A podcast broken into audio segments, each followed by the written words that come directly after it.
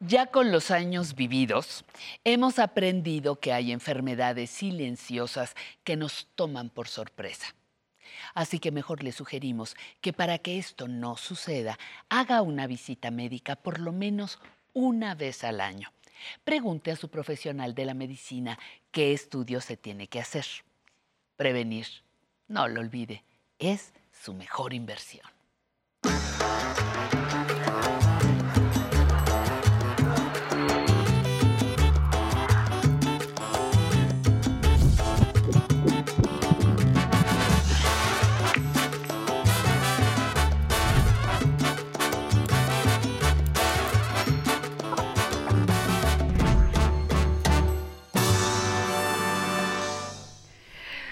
Muy buen día, tengan todos ustedes allá en casa, bienvenidos y gracias por acudir a esta cita que tienen, este compromiso para hacer personas saludables, conscientes y bueno, pues ya lo sabe que el objetivo de mejorar su salud es llegar a la longevidad exitosa. Esto es aprender a envejecer. En nuestra sección de salud del día de hoy vamos a estarle dando recomendaciones importantes que son necesarias para tomarse en cuenta cuando ya convivimos con alguna enfermedad crónica como lo es la diabetes.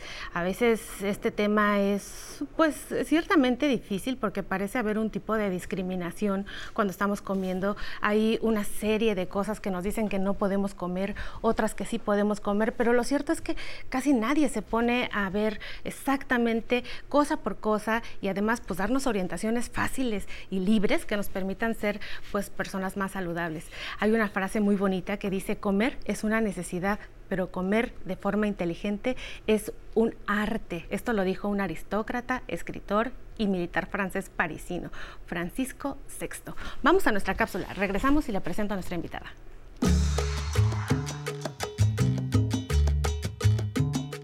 Una dieta para mantener bajo control la diabetes es en realidad altamente recomendable para casi todas las personas. La dieta para diabéticos implica comer alimentos saludables en cantidades moderadas y en horarios de comida regulares. El objetivo último es mantener estables y a la baja los niveles de glucosa en la sangre. Un plan de alimentación saludable incluye un alto contenido de nutrientes con bajo contenido de grasas saturadas y calorías. Entre los alimentos recomendados para mantener baja la glucosa se encuentran aquellos ricos en fibra, pescados, las grasas benéficas y los carbohidratos saludables como frutas, vegetales, cereales integrales, legumbres, frijoles y chícharos, por ejemplo, así como productos lácteos bajos en grasa. En contraste, entre los alimentos que incrementan los niveles de glucosa en la sangre están las bebidas con agregados de grasas saturadas, azúcares refinadas o sodio. Hay que evitar los productos lácteos como la mantequilla y las cremas, la carne de res, los hot dogs, el tocino, aceites de coco y de palma. Tampoco son recomendables las grasas trans que se encuentran en los bocadillos procesados, productos horneados, mantequillas y margarinas en barra, ni aquellos con alto contenido de colesterol o de sodio. Hoy compartiremos estrategias para comer rico y saludable, a pesar de vivir con diabetes. La mesa ya está puesta. Aquí en Aprender a Envejecer. Y como que ya nos dio hambrita después de ver esta cápsula, bueno, para esto nos acompaña el día de hoy la doctora Leticia Cervantes Turribiates. La doctora es nutrióloga, está adscrita a la Dirección de Nutrición del Instituto Nacional de Ciencias Médicas y Nutrición Salvador Subirán y bueno, es especialista en este tipo de dieta y hoy el estudio se viste de gala en recibirla, doctora, gracias. Al contrario, muchas gracias por su invitación. Pues platíquenos, ¿de qué se trata esto de la alimentación específica para un paciente que vive con diabetes. ¿Qué opinión le merece esto? ¿Es importante diferenciar tanto o todos deberíamos de comer eh, de esta misma manera? ¿Qué nos puede decir acerca de la alimentación? Yo creo que como lo mencionó hace un momento, doctora, hay una discriminación hacia cualquier paciente con alguna enfermedad crónica, pero especialmente en el caso de la diabetes, cuando pues se le dice que no puede comer igual que el resto de la familia y él descuida, el paciente o la paciente descuidan su alimentación. Y aquí es importante, bueno, que, el paciente sepa que puede comer de todo lo que el resto de la familia come, siempre y cuando se tomen en cuenta ciertas medidas con el tipo de alimentos y la cantidad a consumir. Que esto también lo tiene que aplicar la familia, porque muchas veces este padecimiento es heredado y eh, toda la familia se tiene que cuidar. Es correcto, doctora. Y ahora que pues vemos que estamos en aumento y la pandemia pues nos dejó ver que las principales complicaciones que tuvimos pues era realmente porque teníamos malos hábitos. O sea, al principio veíamos eh, cómo las personas que padecían un estado inflamatorio como diabetes, como hipertensión, como sobrepeso, como obesidad, pues eran más propensos a tener pues complicaciones eh, de esta enfermedad. Y realmente eh, cuando nos ponemos a analizar profundamente, pues esto tiene que ver con los hábitos y la alimentación es fundamental. Eh, ¿Nosotros podemos estar en un estado eh, de no tener inflamación a través de la alimentación? Claro, nosotros podemos tener un estado eh, ideal siempre y cuando empecemos a conocer lo que es una alimentación saludable, que no implica mucho, es de todo lo que tenemos a nuestro alcance. Afortunadamente en nuestro país hay una gran disponibilidad de alimentos y estos excesos se han visto eh, sobre todo en los jóvenes, ya en nuestra población infantil y los jóvenes que serán los adultos del mañana, que ya empezarán a acarrear problemas bastante severos en su estado de salud. ¿Qué hacer? Pues conocer cuáles son los alimentos saludables, cuáles son los alimentos que tienen menor densidad de azúcar, en este caso para las personas que viven con diabetes y que en la edad avanzada no llegan con un padecimiento, normalmente llegan ya con dos o tres que van a salir a lucir rostro, por así decirlo, en este momento.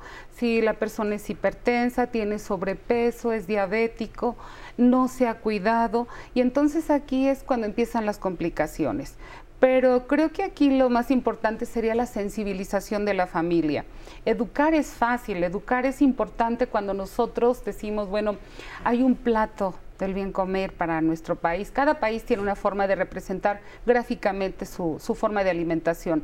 Nosotros tenemos una norma de orientación alimentaria, que es la 043 de la Secretaría de Salud, en la cual se representa en forma gráfica este plato.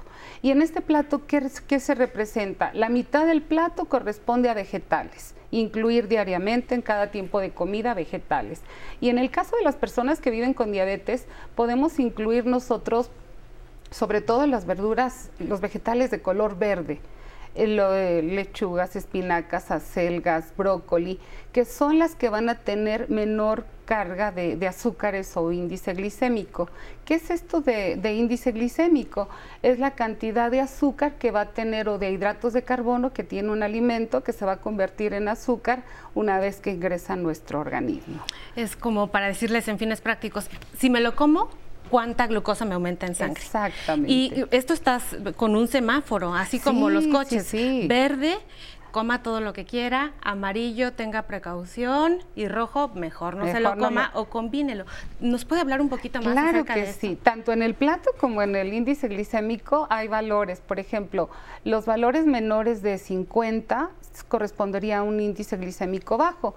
Y aquí vamos a encontrar sobre todo estos vegetales que yo acabo de mencionar o los hidratos o alimentos, los cereales que también están en el plato, que contienen mayor cantidad de fibra, que le llamamos cereales complejos, cereales integrales, como el pan integral, como el arroz integral, los cereales integrales como el avena, que también es muy saludable.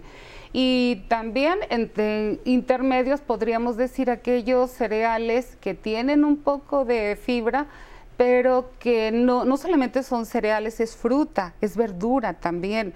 Y, vamos a ver que aquí podríamos encontrar algunas frutas como, la, como podría ser la pera, que tiene un poquito de almidón, pero no tanto, o el plátano. Pero vamos a encontrar en semáforo rojo aquellos que tienen mayor cantidad de azúcar y que realmente son los que hay que evitar. Y dentro de estos, por ejemplo, en el caso de las frutas, sería la sandía, sería la piña, sería el mango, el melón, que son los que tienen mayor cantidad de azúcar, o el dátil, que aquí en México no se consume mucho, pero bueno, es un costo más elevado también. Y dentro de las frutas, por ejemplo, de, de un índice glucémico bajo, vamos a encontrar a la mandarina, que está ahorita ya de temporada, a la toronja, a la naranja, aquellas que realmente son más frescas, incluso hasta el paladar lo, lo, nos permite saborear un alimento con mayor cantidad de agua que aquel que tiene un poco más de almidones, que son los que se, habría que evitar.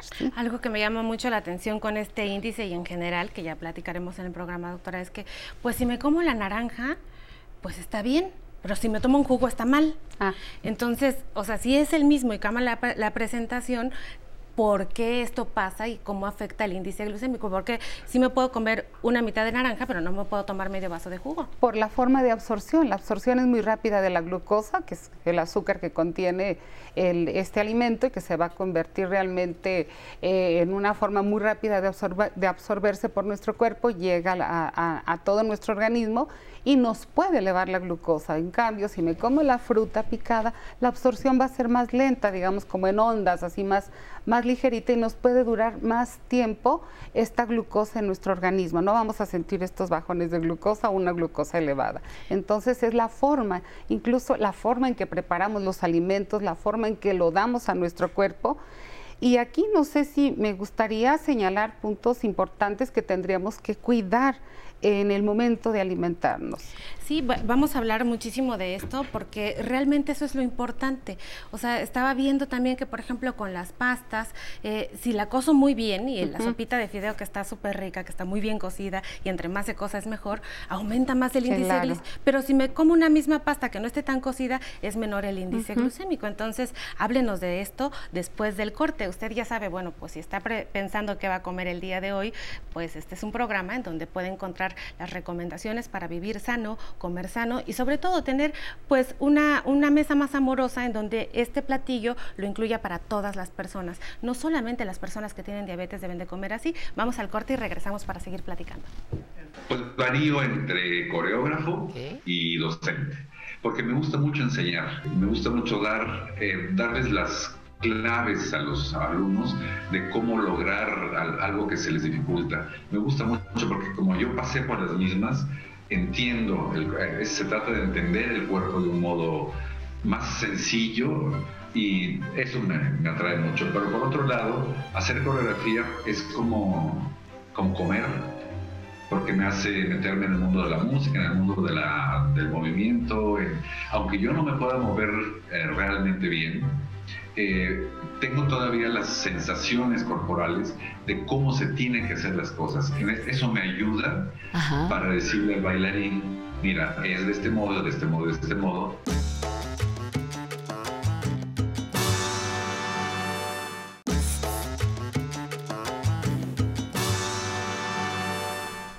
Ya estamos de regreso y continuamos con Leticia Cervantes Turribiates, nutrióloga adscrita al Instituto Nacional de Ciencias Médicas y Nutrición, Salvador Subirán. Y doctora, la siguiente pregunta es del público, la vamos a ver juntas. Ok, sí. Mi nombre es Margarita Rodríguez, tengo 62 años. Cuando salgo a la calle y tengo bajón de azúcar, ¿qué me recomiendan traer en la bolsa? ¿Dulce o fruta o qué? Margarita, qué buena pregunta nos ha hecho. A ver, ¿qué le vamos a decir? Bueno, lo más importante aquí, lo primero es que haya tomado sus medicamentos y es que toma, si es que los requiere. Y la otra es que debe desayunar en casa antes de salir, traer un refrigerio, pero cuando hay estas bajas de azúcar, bueno, se recomienda traer siempre, si, es, si vive con diabetes, una barrita de miel, una bebida azucarada que nosotros no las recomendamos, una, un refresco tal vez no, es muy recomendable, pero esto es algo que tiene una cantidad de azúcar muy elevada, por eso están prohibidas, por, pero solamente cuando hay estos bajones. Una fruta de las no permitidas, como sería el melón, como sería la piña, en pequeñas cantidades. Y bueno, es importante ver primero, por eso señalé que desayune, que no tenga descompensaciones eh, la persona que nos hizo tan amablemente la pregunta, que no tenga descompensaciones o que le baje o que le suba su, glucosa. Pero si es por un descuido, lo más importante es que por favor desayune en casa y se lleve siempre su refrigerio y traiga una bebida con un poquito más de azúcar o de, de miel para estos momentos difíciles o fruta picada. Siempre hay que traerlo incluso si es posible una pulserita, algún colorcito que diga vivo con diabetes y todo, esto es muy importante por si la señora anda sola. Claro, y sobre todo también, Margarita, es que a veces no consideramos que eh, la baja de glucosa o la hipoglucemia a veces es una complicación de la diabetes, entonces conviene ver por qué se está bajando, si tiene bien los medicamentos y cómo está la función de su riñón. Exacto. Pues bueno, siguiendo con nuestro tema, doctora, eh, quisiera que nos contara en dónde podemos encontrar una tabla de índice glucémico de los alimentos, este semáforo que acabamos de ver. Nosotros les hemos preparado preparado en nuestro blog de, de, Aprender a Envejecer, les preparamos y les subimos ahí eh, información en donde pueden ellos identificar, pero ¿cómo lo complementan? También en la página del instituto está esta tabla donde están bueno, los alimentos con bajo índice, que va de 0 a 50, índice mediano de 51 a 70 o índice de, 7, de mayor a mayor que sería el elevado de 71 a 100. Y está en la página, en el portal del instituto en el portal del instituto. Tengo en mis manos un libro precioso que es un menú para pacientes con diabetes, que está hecho por parte del Instituto eh, Nacional de Ciencias Médicas y Nutrición eh, Salvador Subirán en colaboración con el Fomento de Nutrición y Salud. Y es un libro bellísimo que usted nos hablará un poquito más, que nos habla de técnicas de cocción de los alimentos. Eh, y nos da menús de desayuno, de comida, de cena, en donde se incluyen verduras, vegetales, proteínas, carnes y bueno, es bastante vasto. A mí la verdad es que en el corte estaba viendo el libro y por ejemplo para hoy hay una crema de calabaza bastante buena, un pollo jugoso. Aquí pueden encontrar muchísimas recomendaciones y también lo pueden encontrar en el propio instituto, ¿es correcto, En el instituto y en librerías, en las librerías está la venta. Quisiera que nos dijera de estas técnicas de cocción. ¿Por qué es importante cómo se cocina el alimento? Bueno, yo creo que aquí dentro de todas las formas de preparación de los alimentos, eh, cuidar mucho lo que se refiere a, la cantidad de grasa que se está utilizando eh, y un mal hábito que tenemos como población es freír o utilizar o capear los alimentos donde nosotros le damos mayor densidad de energía al agregar harina y al agregar grasa. Si nosotros utilizamos formas de preparación como sería eh, a la parrilla, a la plancha o al vapor, los vegetales, que esto es muy importante, pues poner primero, se recomienda el agua hervir, en el momento en que esté hirviendo se incorporan ya lo que serían los vegetales y tratar de que no lleguen a un punto de cocción muy elevado, sino que nada más inmediatamente se meten a otro contenedor con agua fría para suspender la cocción y nos quede la forma íntegra del alimento y va a ser más atractivo también para el, para el comensal. Y eh, esto que decía de blanquear, eh, es esta parte que yo decía ahorita, pasar inmediatamente a, una, a un recipiente en frío, eh, esté hirviendo y luego luego con una coladera agarro los vegetales y los paso a una agua con hielo y todo. Pues es muy importante. ¿Y qué nos puedes decir sobre las especias, los condimentos que podemos usar? Vemos que el consumo de sal a veces es exagerado y ya por ahí pues nos, en, los restaurantes llegamos y no nos ponen saleros y nosotros no pedimos. Eh, ¿Cómo podemos sustituir en la alimentación la sal? Bueno, hay personas, sobre todo el adulto mayor del que estamos hablando ahorita, que las papilas gustativas se van atrofiando y ya no percibe tanto lo dulce, lo salado, lo ácido, lo amargo. Y aquí puede estar agregando mayor cantidad de sal o de azúcar a una preparación y es lo que tenemos que evitar. En primer lugar es quitar todos estos objetos de la mesa, pero podemos usar plantas aromáticas, eh, hierbas de olor como las que tenemos nosotros, perejil en, nuestro hogar, incluso canela se utiliza mucho para darle este sabor más dulce a los platillos, a las bebidas calientes, a las infusiones y no usar y no comer este, tanta azúcar y tengan el placer de comer o este perejil o otras especies aromáticas que se venden en el mercado que no son nocivas, que, que primero la persona le tenemos que preguntar qué se le antoja y si le agrada este condimento. Estas eh, especies nos ayudan mucho a intensificar el sabor de una preparación, de un platillo y nosotros les podemos cambiar un poco el sabor a esta preparación, ¿sí? Pues sí me convenció, doctora Leticia. Yo creo que sí se puede vivir sanamente y comer rico si uno ya convive con diabetes. Pues muchísimas gracias por haber estado aquí en este foro de Aprender a Envejecer. Realmente sus consejos son de mucha utilidad para todos nuestros adultos mayores, pero también para toda la población que estamos queriendo no enfermarnos, aunque tengamos carga genética, aunque pareciera que pues el gen es destino, pues esto es una luz muy importante para prevenir que es algo que nos interesa mucho. Ojalá pueda venirnos a hablar más porque ya vi que tiene además otro manual de alimentación para adultos mayores que a veces están en las instituciones o a veces están en situación de cama. Pues muchísimas gracias, doctor. Gracias a usted. Y pues a usted que nos acompañó, muchísimas gracias. Esto fue Mejorando mi Salud de Aprender a Envejecer. Recuerde que tenemos el siguiente lunes aquí nuestra transmisión y nuestro programa con Patti. Nos vamos con una cápsula de salida, ya lo sabe, qué hacer con el uso óptimo de insulina, dosis adecuadas y muchas más cosas después al finalizar con Pamela y nuestras redes sociales. Hasta la próxima.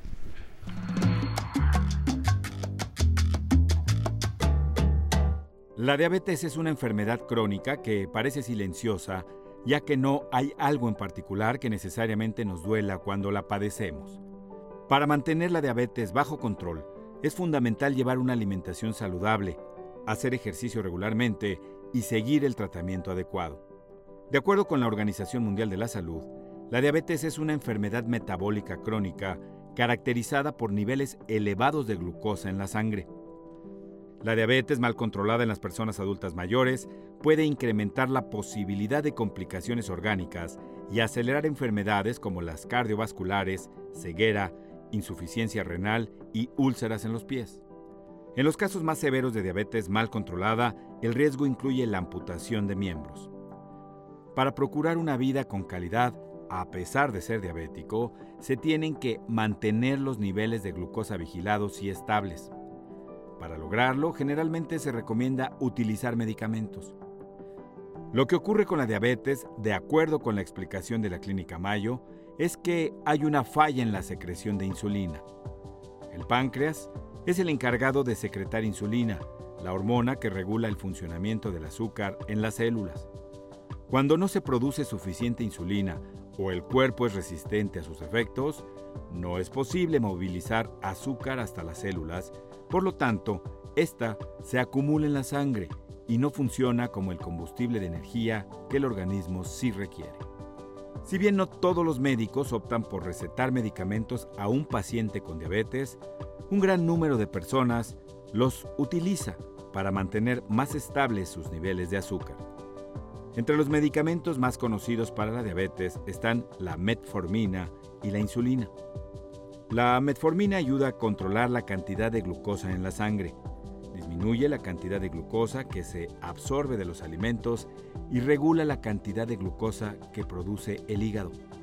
En cambio, la insulina como medicamento toma el lugar de la que produce el cuerpo, es decir, ayuda a mover el azúcar de la sangre hacia los tejidos para que ésta sea utilizada como energía al tiempo que evita que el hígado produzca más azúcar. No existe un solo tipo de insulina, pues varía su velocidad de acción y el tiempo que se mantiene su efecto. Una forma de aplicarla es inyectándola en zonas como los muslos, glúteos, parte superior del brazo y abdomen, donde trabaja más rápido. La dosis que debe aplicarse depende únicamente de la indicación del médico. En ningún caso es conveniente automedicarse. Las terapias de insulina para que el cuerpo pueda utilizar mejor la glucosa y no suban demasiado sus niveles de azúcar son de acción prolongada, acción ultra prolongada o acción intermedia. La de acción rápida o corta es ideal para prevenir los picos de glucosa en la sangre después de comer, pero trabaja por un periodo de tiempo mucho más corto, en general de 2 a 4 horas. Sin importar cuál sea el tratamiento que se siga, los médicos de la Clínica Mayo recomiendan tomarlo en serio, pues si bien es posible tener una buena calidad de vida con diabetes, si él o la paciente se descuidan, pueden tener daños severos en su salud. Por lo anterior, no bastan los medicamentos para controlar la diabetes, hay que llevar una dieta saludable y hacer ejercicio regularmente. La dieta para personas con diabetes en general consiste en utilizar endulzantes naturales como la stevia o la canela, eliminar los alimentos procesados y priorizar el consumo de verduras verdes y de frutas. Caminar, aunque sea tan solo media hora diaria, es también un gran aliado para mantener a raya la diabetes. Arrancamos la semana y nos encanta seguir con ustedes en Aprender a Envejecer. Agradecemos a los que nos ven desde Zacatecas, San Luis Potosí, a los que se comunican desde Morelia, Chihuahua y abrazo enorme para Sonora. Gracias por continuar con nosotros desde la señal del 11. Recuerden que nos pueden escribir sugerencias de temas, comentarios o dudas que tengan para los especialistas al correo de público arroba aprenderenvejecer.tv. También se pueden conectar en el Facebook y mandar sus mensajes, como Hilda que nos dice, saludos, muy buen tema, muchas gracias Hilda. Cris Rodríguez, wow, bravo, qué interesante plática. Espero lo graben para mostrárselo a mi familia, que hoy no está conmigo. Saludos. Bueno, te voy a decir, Cris, que también estamos en el YouTube. Puedes buscar este programa y ahí vas a ver todas las repeticiones de los programas que hacemos todos los días. También nos escribe Guillermo Barretero, excelente tema, gracias. Edith nos escribe, hermosos temas, saludos desde Villahermosa, Tabasco y les veo, bendiciones. Muchísimas gracias. Champis Moreno, lo estoy viendo, saludos desde Ciudad de México, Iztapalapa. José, saludos desde el puerto de Veracruz. Abrazo enorme para todos los que viven en Veracruz. Y ahora sí, llegó el momento de levantarse de su asiento porque es la hora de bailar cumbia barulera con la orquesta Anáhuac de México. Vámonos. Vamos a bailar en casita, venga, venga.